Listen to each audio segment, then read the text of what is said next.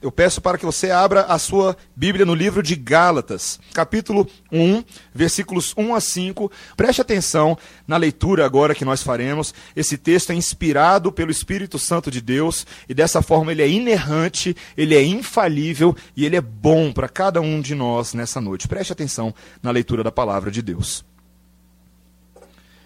Paulo, apóstolo não da parte de homens nem por intermédio de homem algum, mas por Jesus Cristo e por Deus Pai, que o ressuscitou dentre os mortos, e todos os irmãos, meus companheiros, as igrejas da Galácia. Graça a vós outros e paz da parte de Deus, nosso Pai, e de nosso Senhor Jesus Cristo, o qual se entregou a si mesmo pelos nossos pecados, para nos desarraigar deste mundo perverso segundo a vontade de nosso Deus e Pai, a quem seja a glória pelos séculos dos séculos. Amém. Vamos orar. Obrigado, Senhor, pela tua palavra que é poderosa, Deus. Palavra que apresenta a nós sabedoria antiga, sabedoria estabelecida desde antes da fundação do mundo, para que no tempo apropriado nós fôssemos alcançados por ela, edificados por ela e transformados por ela. Pedimos que a tua palavra fale a nós nessa hora, que só se possa ouvir a voz de Deus em nossos corações e que o Senhor quebre quaisquer grilhões em nós que nos impeçam de dar total atenção ao que o Senhor tem para falar. Que o Senhor elimine de nós quaisquer distrações, assuntos relativos a esse dia, quaisquer problemas em casa, problemas de saúde, problemas financeiros, que todas essas coisas sejam temporariamente postas de lado, para que possamos ouvir a tua voz. Fala conosco, Deus. Essa é a nossa oração no nome de Jesus. Amém. Imagine a vida sem telefone. Imagine a vida sem o seu e-mail, sem o seu Facebook, sem o seu Instagram, sem qualquer um tipo de mídias sociais que você ainda utilize, quem sabe MSN, ICQ e por aí vai. Como é que você faria para conversar com um amigo seu que está longe? Se no nosso mundo nós não tivéssemos todas essas coisas, existe uma tecnologia, e essa tecnologia eu quero que você aprenda hoje à noite. É uma tecnologia muito boa para se comunicar com pessoas a longa distância. E o nome dela é carta. Eu sei que para muitos de vocês é uma tecnologia desconhecida, afinal de contas, né, o papel é quase inexistente hoje em dia. Não sei, você, alguém, você sabe o que é uma caneta? Sabe? Todo mundo sabe o que é uma caneta? Geralmente, numa carta, você pega esse dispositivo certo? E você, com essa caneta, você faz movimentos em cima desse dispositivo que visam imprimir uma certa imagem que comunica algo. Não é qualquer tipo de imagem, é uma imagem que pode ser codificada e entendida por alguém, que geralmente a gente chama de letras ou palavras. Né? E essas letras ou palavras comunicam uma ideia para quem está escrevendo uma carta. Engraçado, queridos, como as cartas caíram no, no, desuso hoje em dia, não é verdade? Antigamente as pessoas se comunicavam umas com as outras apenas por cartas, curiosamente. E o correio no Brasil, lá pelos anos de 1800, era tão desorganizado que era bem possível que você nunca recebesse a carta que mandaram para você. Mas felizmente hoje em dia os correios funcionam muito melhor do que antigamente. E você pode receber as suas cartinhas, assim como as suas contas de luz, suas multas do Detran e por aí vai. Né? Todos esses são tipos de carta com propósitos específicos. Ah, e quão importante é uma carta, queridos? É interessante que quando a gente fala sobre esse tipo de documento, a carta é um documento muito particular, muito peculiar. Esses dias eu estava procurando uma Bíblia lá em casa casa de pastor devia ter bíblias, né? Várias. Eu não achava uma. Sabe quando você precisa de uma bíblia, você nunca acha? E aí eu achei essa bíbliazinha bem aqui. E eu não lembrava dessa bíblia. E eu abri essa bíblia, eu precisava de uma bíblia leve. E aí eu abri e eu encontrei várias cartinhas que a minha esposa escreveu para mim. Várias cartinhas. E eu li as cartinhas. Algumas cartinhas eu acho que não eram para ser lidas. Eram cartinhas que ela escreveu para ela mesma com uma espécie de diário. E não tinham, tinham todos os tipos de carta aqui. Cartinhas de amor, cartinhas de como ela estava suspirando de amores por mim, e por aí vai. Né? Várias dessas cartinhas. Ah, cartinhas em que ela, ela recebeu de amigas dela e de amigos também da igreja, o pessoal falando, Débora, como é que você está? Cartas de alunos que ela recebeu na época do Mackenzie, por aí vai. Várias cartinhas antigas. Eu confesso que eu até achei uma cartinha de um ex-namorado aqui. Ok, passou. Não tem problema. O que passou, passou. Mas você sabe o que, que era o que era comum em todas essas cartas que eu li, todos esses documentozinhos pequenininhos com versículos bíblicos e coraçõezinhos? Cada uma dessas cartas tinha um toque pessoal. Havia algo de, de pessoal nessas cartas. Não eram qualquer comunicação. Eram coisas que diziam respeito a quem a Débora era e quem eu sou. Eram, eram cartas personalizadas. Elas eram estilizadas para um propósito e uma pessoa específica. Queridos, cartas têm essa propriedade. Elas são escritas com esmero. São escritas com dedicação, com, com zelo, para que a pessoa que vai receber aquela carta entenda exatamente como você se sente o que você deseja sobre ela, o que você pensa a respeito dela. Cartas têm um toque especial. Meus irmãos, cartas são importantes e hoje nós vamos começar a ver que Deus escreveu uma carta para você. Deus escreveu uma carta personalizada para nós. Deus nos conhece, meus irmãos. Ele sabe exatamente o que a gente precisa, como a gente pensa e quais são as nossas necessidades. E Deus, no livro de Gálatas, decidiu escrever uma carta com seu nome no final. Uma carta escrita para atender às suas necessidades e se preocupar com você. Uma carta cheia do esforço pessoal de Deus, com a pena de Deus, com as características e as nuances da assinatura de Deus. Uma carta que fala de verdadeira felicidade. Uma carta que fala do grande significado das nossas vidas, fala de liberdade, de como encontrarmos real alegria e de como podemos obter paz tranquilidade e vivermos uma vida sem medo. E eu te pergunto, quão importante é essa carta para você? Você quer ler essa carta? Ou você acha que não? Não, deixar para depois essa carta. Queridos, essa carta belíssima apresenta as boas novas de grande alegria. E hoje nós veremos essa notícia, a notícia de que nós fomos libertos do poder das trevas por meio do pagamento de morte do nosso Senhor Jesus Cristo. E isso foi feito por você. Amém? Nós vamos ver isso em três partes. A primeira parte que mostra que Deus se dirige a nós nessa carta para se revelar a nós. Essa é a primeira coisa que nós veremos. Depois nós veremos que Deus se entrega por nós para nos libertar.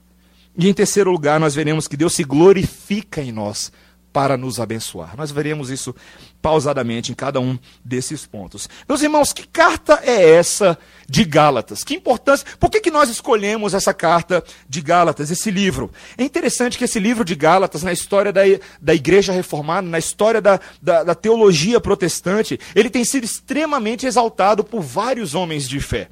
Lutero mesmo disse e considerava que essa carta era o melhor de todos os livros da Bíblia para ele. Ele dizia o seguinte: a epístola de Gálatas é a minha epístola. Diante dela, sou como preso por laços matrimoniais. Ela é a minha Catarina, que era a esposa de Lutero. Veja como era importante a carta de Gálatas para ele. Ao longo da história, ela tem sido chamada de o grito de guerra da reforma. Tem sido chamada de a grande autora da liberdade e a declaração de independência do cristão. E ela fala justamente disso, queridos. Ela fala da nossa nova identidade em Cristo Jesus, da grande salvação que nós temos. Mas ela também é uma carta muito peculiar, que ela visa dizer para a gente qual é o propósito das nossas vidas e quais não são os propósitos das nossas vidas. Veja bem que ela não apenas quer apresentar a verdade para a gente, mas falar para a gente o que é mentira. E quais são as grandes mentiras que nos cercam nesse mundo? Todas as coisas que têm cara de verdade, mas na verdade existem para nos enganar. Os falsos evangelhos. E são vários.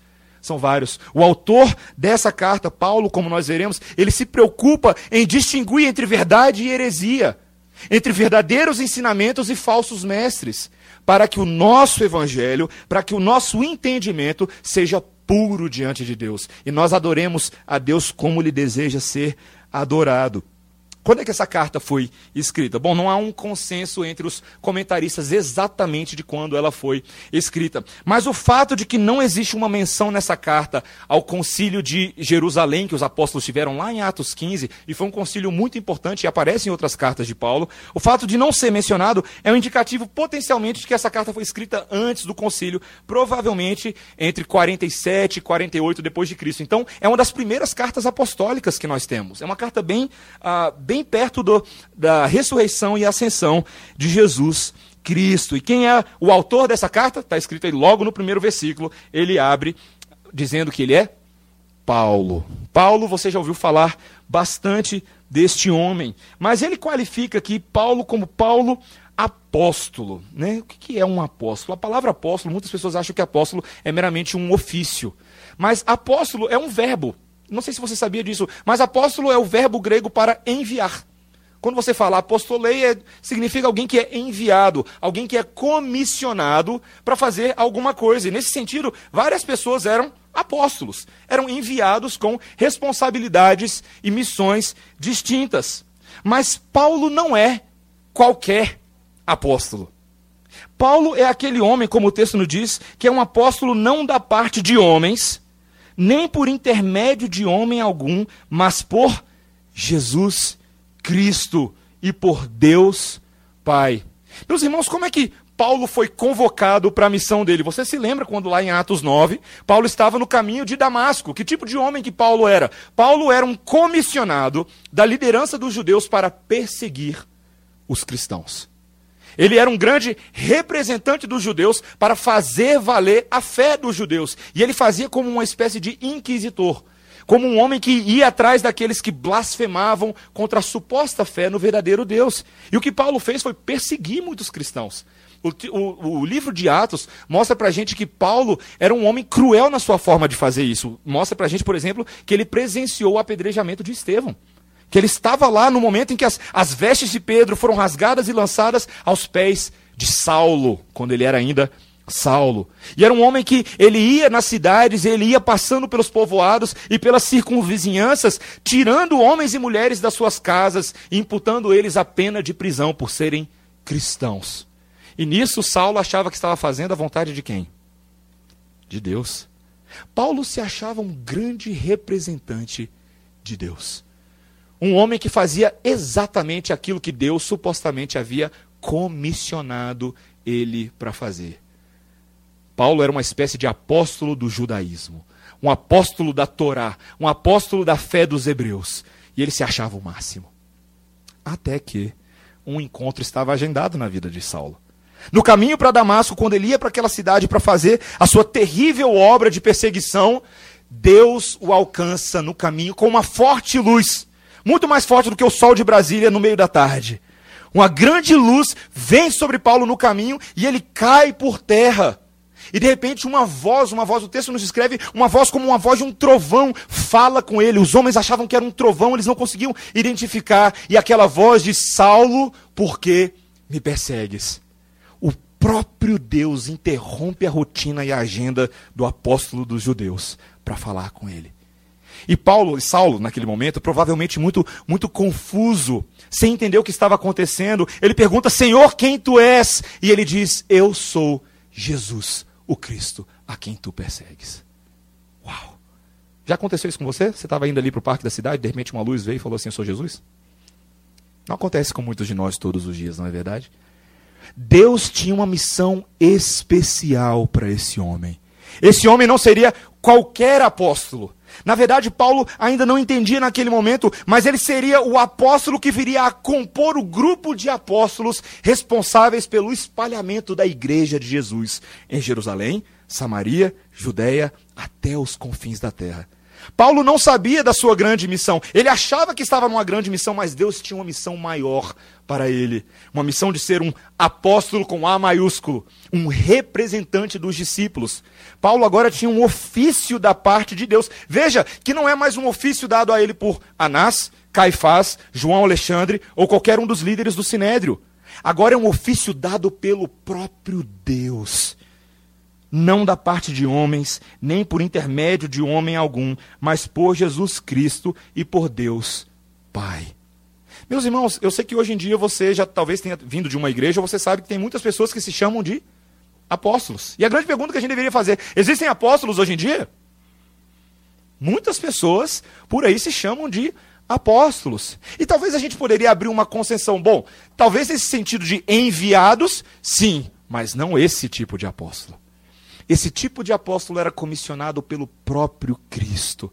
Paulo, inclusive, diz em 1 Coríntios que ele era uma espécie de apóstolo nascido fora do tempo. Que enquanto todos os outros andaram fisicamente com Jesus, Paulo não teve essa oportunidade, mas Paulo foi alcançado por Jesus no meio do caminho.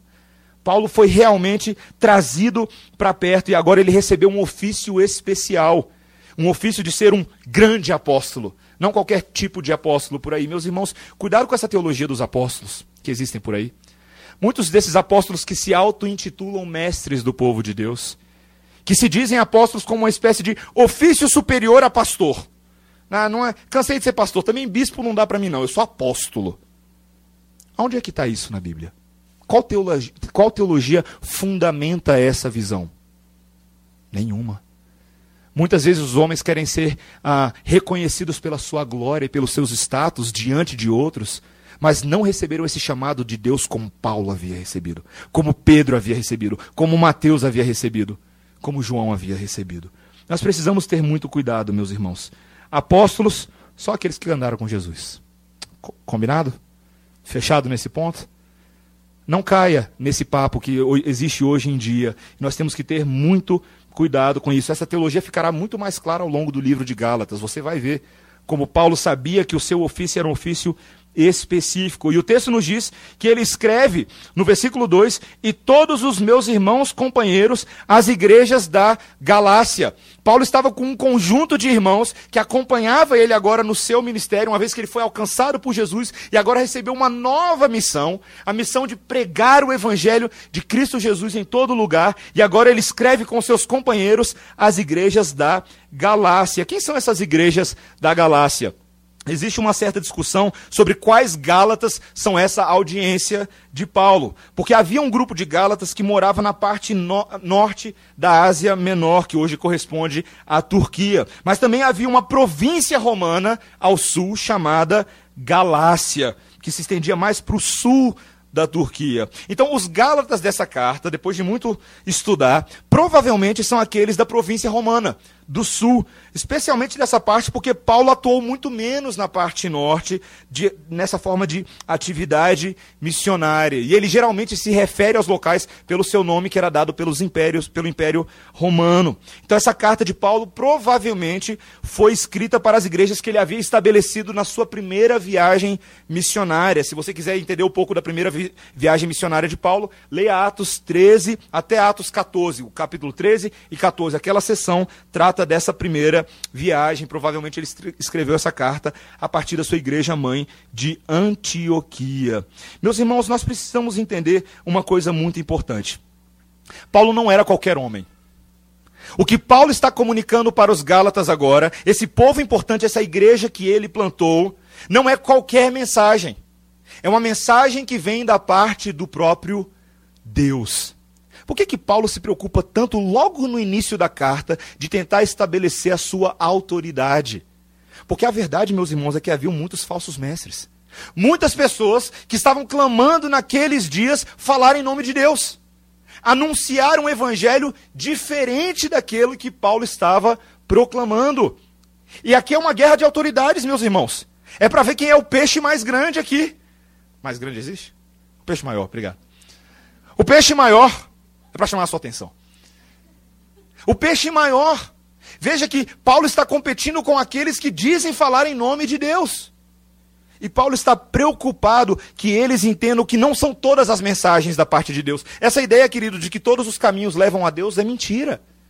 Somente um caminho leva a Deus, João 14,6, Jesus Cristo. Porque Ele é o caminho, Ele é a verdade e Ele é a vida. E ninguém vai ao Pai se não for por ele. Essa é a mensagem de Paulo, essa é a ideia, a exclusividade do evangelho. E se Paulo de fato foi selecionado por Jesus para falar a palavra de Deus, nós devemos prestar atenção. Meus irmãos, quantas pessoas acham que as cartas de Paulo são inferiores às cartas aos, aos evangelhos, por exemplo? Porque Paulo era só um homem, mas Jesus é mais importante. Na verdade, muitas vezes as pessoas fazem esse contraponto, como se os quatro evangelhos fossem superiores às cartas de Paulo, de Pedro, de João e por aí vai. Eu já ouvi isso várias vezes. Mas, meus irmãos, se nós entendemos que cada palavra que Paulo fala é inspirada e autorizada pelo próprio Cristo, nós devemos prestar tanta atenção a Paulo quanto nós prestamos a Jesus. Não existe teologia diferente. Não é que Paulo era machista e Jesus me entende. Isso não existe. As palavras de Paulo são as palavras do próprio Cristo, são inspiradas pelo Espírito Santo de Deus. E, portanto, meu irmão, quando a palavra de Deus é pregada para você pela boca de Paulo, eu e você precisamos prestar atenção. Nós precisamos ler o livro de Gálatas como se o próprio Cristo estivesse falando conosco. Sabe por quê? Porque Cristo está falando conosco no livro de Gálatas. Essa é a ideia. Nós precisamos prestar atenção a essa mensagem. Paulo é comissionado pelo próprio Deus.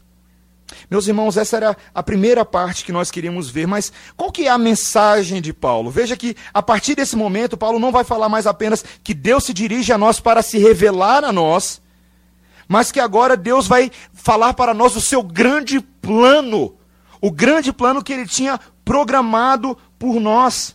Esse plano que tem a ver com o versículo 1, quando ele diz que Jesus Cristo e Deus Pai, e Deus Pai ressuscitou Jesus dentre os mortos.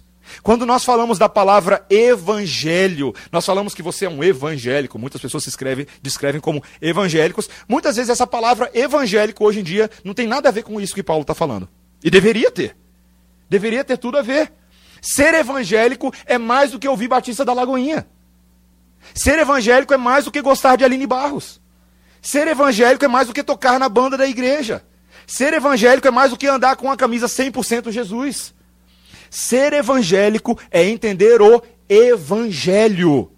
É isso que é ser evangélico. E, entender o evangelho tem a ver com essa ideia de que Jesus Cristo foi ressuscitado dentre os mortos.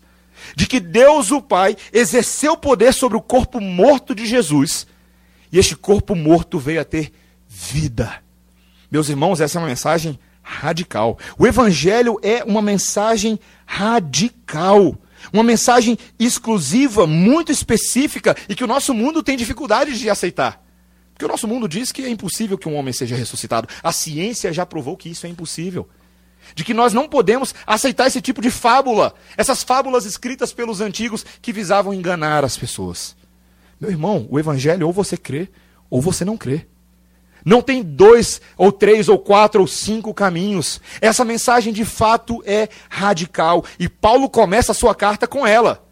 Paulo não fica enrolando a carta. Quando chegar lá na frente, eu falo para vocês o que, é que eu quero falar, não. Ele fala na lata. Ele fala de cara. O que eu vou falar para vocês tem, que, tem a ver com a ideia de um homem que ressuscitou dos mortos. E é melhor você começar a pensar se você crê nisso. Você crê que Jesus Cristo ressuscitou dos mortos? Você hoje que está sentado aqui, essa é uma mensagem que faz sentido para você? Ou você tem dúvidas com relação à validade, à legitimidade dela? Sem Jesus Cristo ressurreto dos mortos, você não tem nada. Você não tem absolutamente nada. E essa mensagem tem a ver conosco. Paulo fala que isso aconteceu, de que Deus ressuscitou Jesus Cristo dentre os mortos, porque se por um lado essas são as boas novas, nós, eu e você, estamos nas más novas. Boas novas vêm para nós que estamos em más novas. Uma grande e terrível notícia a nosso respeito, de que nós estamos impotentes e perdidos. Olha o que o texto diz no verso 4: que Jesus Cristo se entregou a si mesmo pelos nossos pecados para nos desarraigar deste mundo perverso. Eu e você estamos num mundo perverso, num mundo terrível. E o que o Jesus Cristo veio fazer é nos desarraigar. Essa palavra que é estranha, você não usa todo dia, mas significa nos libertar, nos arrancar, nos remover de uma realidade e colocar em outra realidade. Meus irmãos, Muitas pessoas nesse mundo não têm essa ideia de cristianismo. Para muitas pessoas, quando você se encontra com seus colegas de trabalho, na faculdade, com seus familiares, muitas vezes a ideia de cristianismo que eles têm dele, ah, na cabeça deles, ah, é de que o cristianismo é um conjunto de ensinamentos que Jesus deu. E de que outros fundadores de religiões vieram ensinar, como Jesus veio. Então Jesus é uma opção interessante de ensino, de conhecimento, uma opção interessante de vida.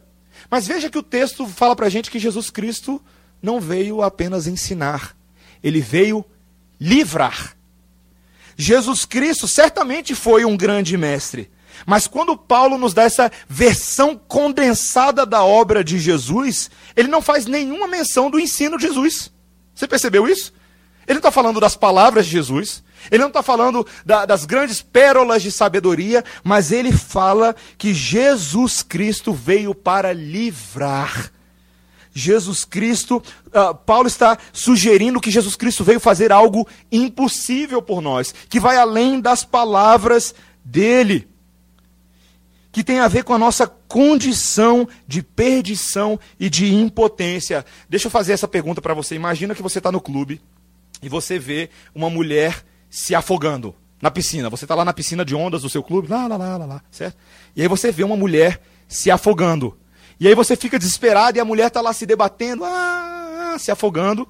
E aí você fala, o que, que eu faço? Já sei. E aí você tem a, a brilhante ideia de sacar um manual de natação e jogar para ela. Vá lá, lê o manual aí que você vai aprender. Seria terrível, não é verdade? Ela se afogaria rapidinho, porque não dá tempo de aprender como nadar enquanto você está tentando sobreviver. Queridos, Jesus Cristo não veio jogar um manual de natação para mim para você. Ele veio te libertar. Ele não veio te dar uma ideia de como fazer para você sobreviver nesse mundo, não. Jesus Cristo veio nos libertar. E a Bíblia diz que ele fez isso verdadeiramente, de que ele não ficou meramente nas palavras, na teoria, no academicismo, numa torre de marfim, com ideias legais que quem sabe algumas pessoas possam seguir. Não! Jesus Cristo veio para fazer a obra completa. E tarefa dada com Jesus, meu irmão, é tarefa cumprida. O Senhor Jesus Cristo veio fazer algo impossível a nós. O texto nos diz no versículo 4: Ele se entregou a si mesmo pelos nossos pecados. A Bíblia nos diz que a grande doutrina do Evangelho, e é, é necessário que você preste atenção nisso agora, a grande e revolucionária e radical doutrina do Evangelho é a doutrina da substituição. Que Jesus Cristo veio para se entregar por nós, em nosso lugar. Ele veio trocar de lugar conosco. Que a obra de Jesus é uma obra revolucionária porque ela é substitutiva. Sabe que muitas pessoas acham que na verdade Jesus Cristo veio dar uma segunda chance para a gente, né? Como se você tivesse pisando na bola, na sua vida, seu casamento não vai bem, está ah, tirando nota baixa na faculdade, ah, bateu no carro de alguém e fugiu, e coisas do tipo. Você está dando mole na vida, e aí Jesus Cristo veio oferecer uma segunda chance para a gente. Queridos, Jesus Cristo não veio oferecer uma segunda chance. Jesus Cristo veio nos salvar. E salvação é uma obra definitiva. É algo que é feito por você e não pode ser alterado. Na cruz do Calvário, Jesus Cristo estava substituindo, entregando a sua vida por pessoas específicas. Ele não estava apenas abrindo uma possibilidade de salvação, ele estava salvando. É esse o evangelho que você crê? Essa é uma doutrina chocante, eu não sei se você parou para pensar nela direitinho ainda. Muitas pessoas acham que nesse mundo você tem escolhas. O que, que você vai fazer com a sua vida?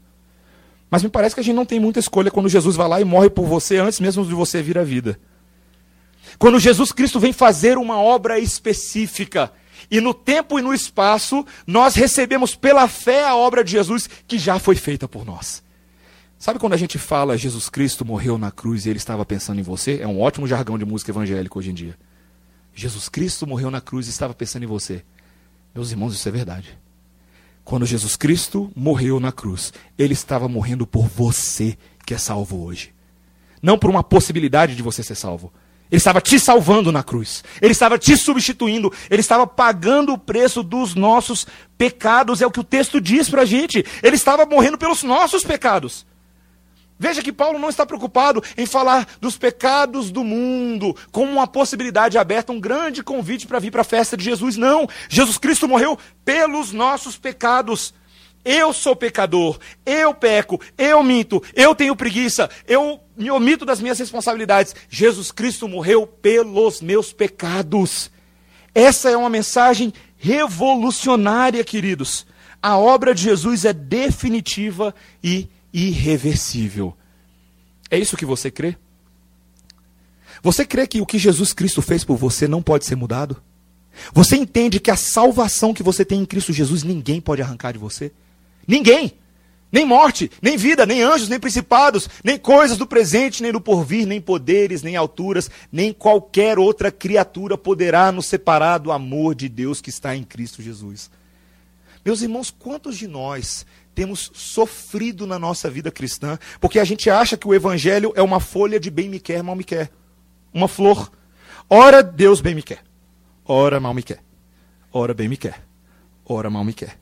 Ora bem me quer. Ora eu sou salvo, ora eu perdi a salvação. Ora eu sou salvo, ora eu perdi a salvação. E vivemos numa verdadeira paranoia espiritual. Porque não sabemos se o amor de Deus realmente nos abraçou. E temos sofrido desnecessariamente nesse mundo. Quantas vezes nós sofremos desnecessariamente porque acha que, achamos que Deus nos abandonou, quando a palavra de Deus nos garante que esse Jesus Cristo que morreu por nós haverá de nos sustentar até o último dia. Jesus Cristo nos libertou, não para escrever o seu livro, o seu nome no livro da vida e ficar brincando de apagar, escrever, apagar, escrever. Isso não existe, meu irmão. Isso não existe. A obra de Jesus Cristo é definitiva. E o que, que acontece a partir disso? Como é que Paulo começa a caminhar para o final? O que, que acontece? Ele começa a dizer para a gente que essas coisas aconteceram segundo a vontade de nosso Deus e Pai. Versículo 4, veja o que ele diz exatamente isso. Jesus Cristo se entregou para nos desarraigar deste mundo perverso, segundo a vontade de nosso Deus e Pai. Quando Jesus Cristo veio a este mundo, ele não veio para ver o que ele ia fazer, mas ele veio de acordo com um plano que já havia sido estabelecido.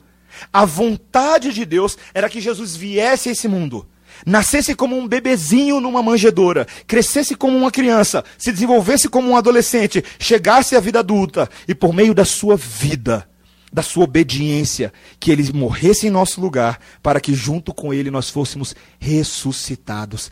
Esse sempre foi o plano de Deus. Esse sempre foi o plano de salvação. Deus quis fazer dessa forma. Essa é a vontade do Pai. Deus decidiu fazer assim. E a essa, a isso nós chamamos de graça e de paz. Veja o que Paulo fala no versículo 3: Graça a vós outros e paz da parte de Deus, nosso Pai e do nosso Senhor Jesus Cristo. Uma expressão tão comum nos nossos meios, na verdade, a gente fala graça e paz. Ou a gente fala paz do Senhor, irmão, se você é assembleiano ou ex-assembleiano, né? Paz do Senhor, irmão, não é verdade? A gente tem esse hábito de falar, e é uma coisa muito boa de se falar. Mas o que significa falar graça e paz? O que é de fato a graça de Deus? O que é você ganhar uma coisa de graça? Ganhar coisa de graça é muito bom, não é verdade? Você gosta de ganhar uma coisa de repente? É boa, não é verdade? Mas deixa eu perguntar uma coisa para você. Vamos supor que você cometeu um delito terrível. Você atropelou e fugiu. Pessoas já fizeram isso. Você atropelou e fugiu alguém. E aí você foi descoberto, você estava se escondendo, e a polícia te levou para a cadeia e você foi preso. E você agora está amargando na prisão por algo que você fez, por algo que você sabe que você fez, e você decidiu fingir que não era com você. Porque é isso que as pessoas que atropelam e fogem fazem. Você atropelou, você cometeu um delito perante a lei, perante a Constituição, perante o país no qual você vive, e agora você deve pagar o preço dos seus pecados. A sensação de ser alguém que está em débito é terrível, meus irmãos. E aí vamos supor que vem alguém, caridosamente, gratuitamente, chega-se a você e fala assim: Olha, eu paguei a fiança, você pode ir embora. Mas quem é você? Por que você fez isso por mim? Não. Eu decidi fazer isso de graça. Você valorizaria esse ato de amor gratuito? Esse ato de bondade imerecido? Seria muito bom, não seria? Se você não tivesse dinheiro para pagar a sua fiança, ou se você de fato tivesse que amargar a punição daquilo que você fez. Mas, meu irmão, aquilo que você fez perante Deus é muito mais do que atropelar e correr. aquilo que nós fazemos perante o Senhor, o nosso pecado aos olhos de um Deus Santo é algo gravíssimo, é algo terrível. É algo que não merece o perdão, meus irmãos. Não adianta você achar que você é bom o suficiente, porque você é podre aos olhos de Deus. Você é terrível, você é pior do que uma maçã estragada. A nossa situação, aos nossos olhos, é irreparável. Os nossos delitos diante do Senhor são constantes e diários de pensamento, de palavra e de ação, e nós só acumulamos contra nós mesmos terrível débito. O que todos nós merecíamos, e você sabe do que eu vou falar agora, é o inferno. Mas aqui entra o conceito da graça de Deus. Quando você deseja graça para os seus irmãos, você deseja essa graça. Eu e você não merecíamos o perdão de Deus. Nós não merecíamos. Mas Deus foi gracioso conosco e nos salvou. Quando eu e você estávamos perdidos, quando eu e você não queríamos saber de Deus, Ele veio até nós em Cristo Jesus. Não fomos nós que fomos até Ele, Ele veio até nós. E Ele nos salvou, Ele se apresentou a nós com a sua graça irresistível, Ele nos amou na cruz, Ele nos perdoou e Ele falou: Você é meu e ninguém tasca. Meus irmãos, graça é um Deus perfeito e santo morrendo como um criminoso em lugar de criminosos. Isso é graça. E qual é o fruto dessa graça? Graça e paz. Verdadeira paz. Paz que o mundo não pode conhecer. Paz que representa aquela reconciliação que agora aconteceu entre nós e Deus entre Deus e nós. Nós que estávamos desarraigados, separados, metidos nesse mundo perverso, agora fomos trazidos para perto e reconciliados com Deus. E agora nós temos verdadeira paz. Isso é paz, meu irmão. O mundo pode estar quebrando lá fora, mas se você está bem com Deus, resolvido. Essa é a verdadeira paz. Nós devemos sim desejar graça e paz aos nossos irmãos. Nós deveríamos falar isso mais vezes uns para com os outros. Graça e paz, meu irmão, graça e paz, minha irmã. Que a graça de Deus te acompanhe nesse dia, que a paz do Senhor seja sobre você. E ao falar essas palavras, nós estamos invocando essa grande verdade. Que a graça do Cristo que te libertou te acompanhe. Que a paz do Deus da cruz do Calvário seja com você. Essa é a verdadeira graça. E essa é a verdadeira paz. E esse é o desejo de Paulo para com os seus ouvintes. Meus irmãos, o Evangelho é maravilhoso, porque o resultado dessa ação salvífica de Deus no final, versículo 15, versículo 5, o resultado final é que agora a glória é dada a Deus pelos séculos dos séculos. Meus irmãos, quando nós falamos de glória, nós não estamos falando apenas de uma luzinha maravilhosa e abstrata que aparece no ar. Mas estamos falando agora da honra e do respeito e da dignidade que é conferida somente a Deus. Somente Deus é digno de toda honra, de toda glória e de todo louvor. Sabe por quê? Porque Ele fez tudo sozinho. Deus te criou, Deus te salvou e Deus vai te glorificar. Muitas vezes, sabe, irmãos, a gente acha que a, a gente tem essa impressão de que nós somos os nossos próprios salvadores. E a gente adora achar que nós somos os nossos salvadores. Que por meio dos nossos méritos, das coisas que nós fazemos, nós podemos alcançar o favor de Deus. Mas essa é a verdade humilhante que concerne, que, que é o cerne do cristianismo. Que nós, que adoramos ser os nossos próprios salvadores, não podemos nos salvar.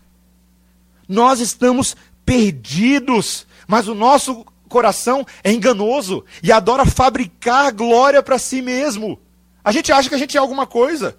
A gente acha que a gente, tudo bem, Jesus Cristo morreu por nós, mas a gente deu uma força para Deus, não foi? A gente gosta de dar tapinha nas costas um dos outros falar aí, ó. Gostei da forma como você se salvou aí, ó. Você é muito bom nessa história aí, ó.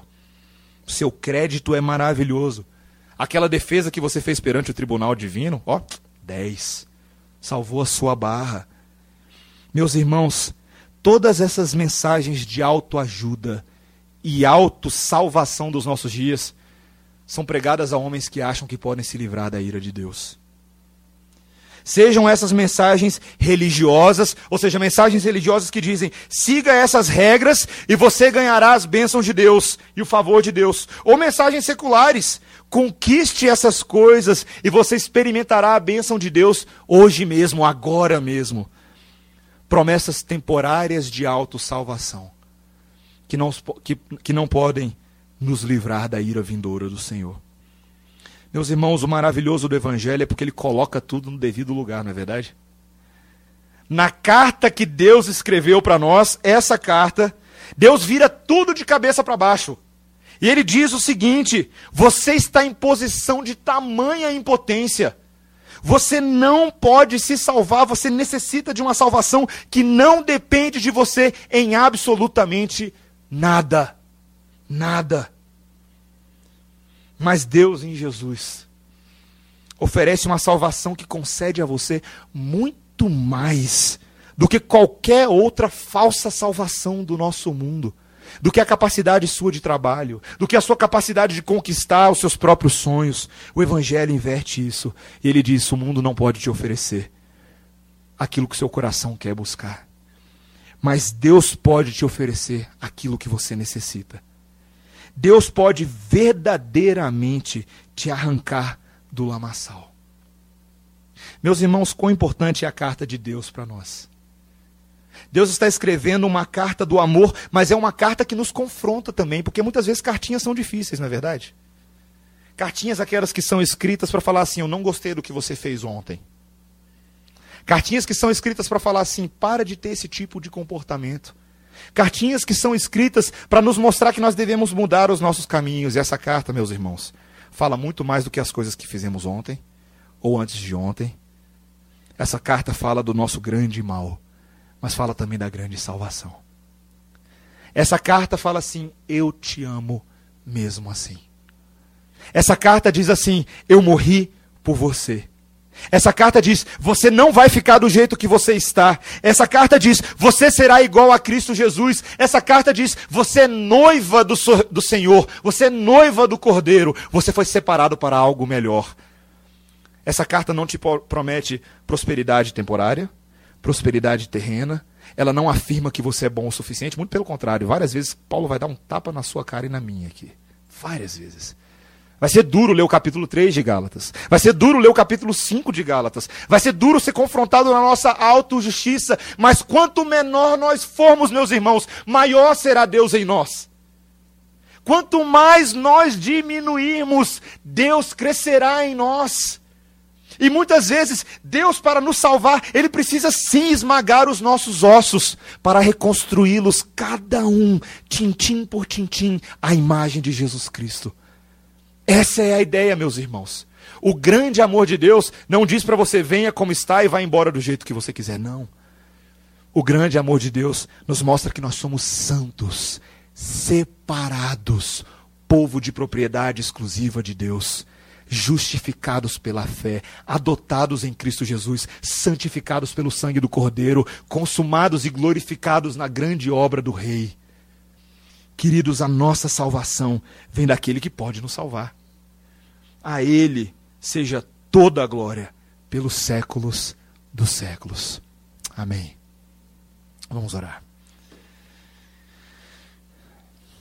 Obrigado, Senhor, por essa palavra, por esse texto, esse prefácio de Gálatas, que nos introduz a maneira de Deus de ver o mundo. Essa maneira pelo qual Deus olha para a massa caída, a massa rebelde, e diz: Eu amo a minha criação e eu vou salvá-la, mesmo que o custo seja alto. Pai, ajuda-nos a ver qual é o verdadeiro evangelho, qual é a verdadeira mensagem da cruz. Pai, nós, nos, nós pedimos que o Senhor nos ensine a abraçar o verdadeiro ensino que vem por meio dos seus apóstolos e profetas. O ensino que transforma, que fala que nós estamos perdidos, nos afogando neste mar de pecado. Mas o Senhor não lança para nós meramente um manual de natação. O Senhor nos livra, o Senhor estende a tua mão, o Senhor na cruz do Calvário nos abraça e nos resgata da nossa podridão. Obrigado, Senhor, porque o Evangelho é a nossa esperança, Senhor. Obrigado porque o Senhor nos resgatou, porque o Senhor apaziguou a ira que estava sobre nós por meio da vida de Cristo. Porque o Senhor pagou e expiou apropriadamente os nossos pecados, porque o Senhor nos deu reconciliação com Deus, porque o Senhor nos restaurou a terra prometida, porque o Senhor faz de nós uma grande nação de gentios que são o Israel de Deus. Obrigado, Senhor, porque todas as promessas verdadeiras de Deus vêm por meio do Evangelho da cruz. Que essa grande e central mensagem, Pai, seja o nosso eixo, o nosso fio condutor, o nosso guia à medida que nos aprofundamos na mensagem de Gálatas. Fala, Pai, aos nossos corações, não somente hoje, mas ensina-nos, ó Pai, a humildemente reconhecer a tua obra por nós. Essa é a nossa oração no nome de Jesus. Amém, Senhor. Amém.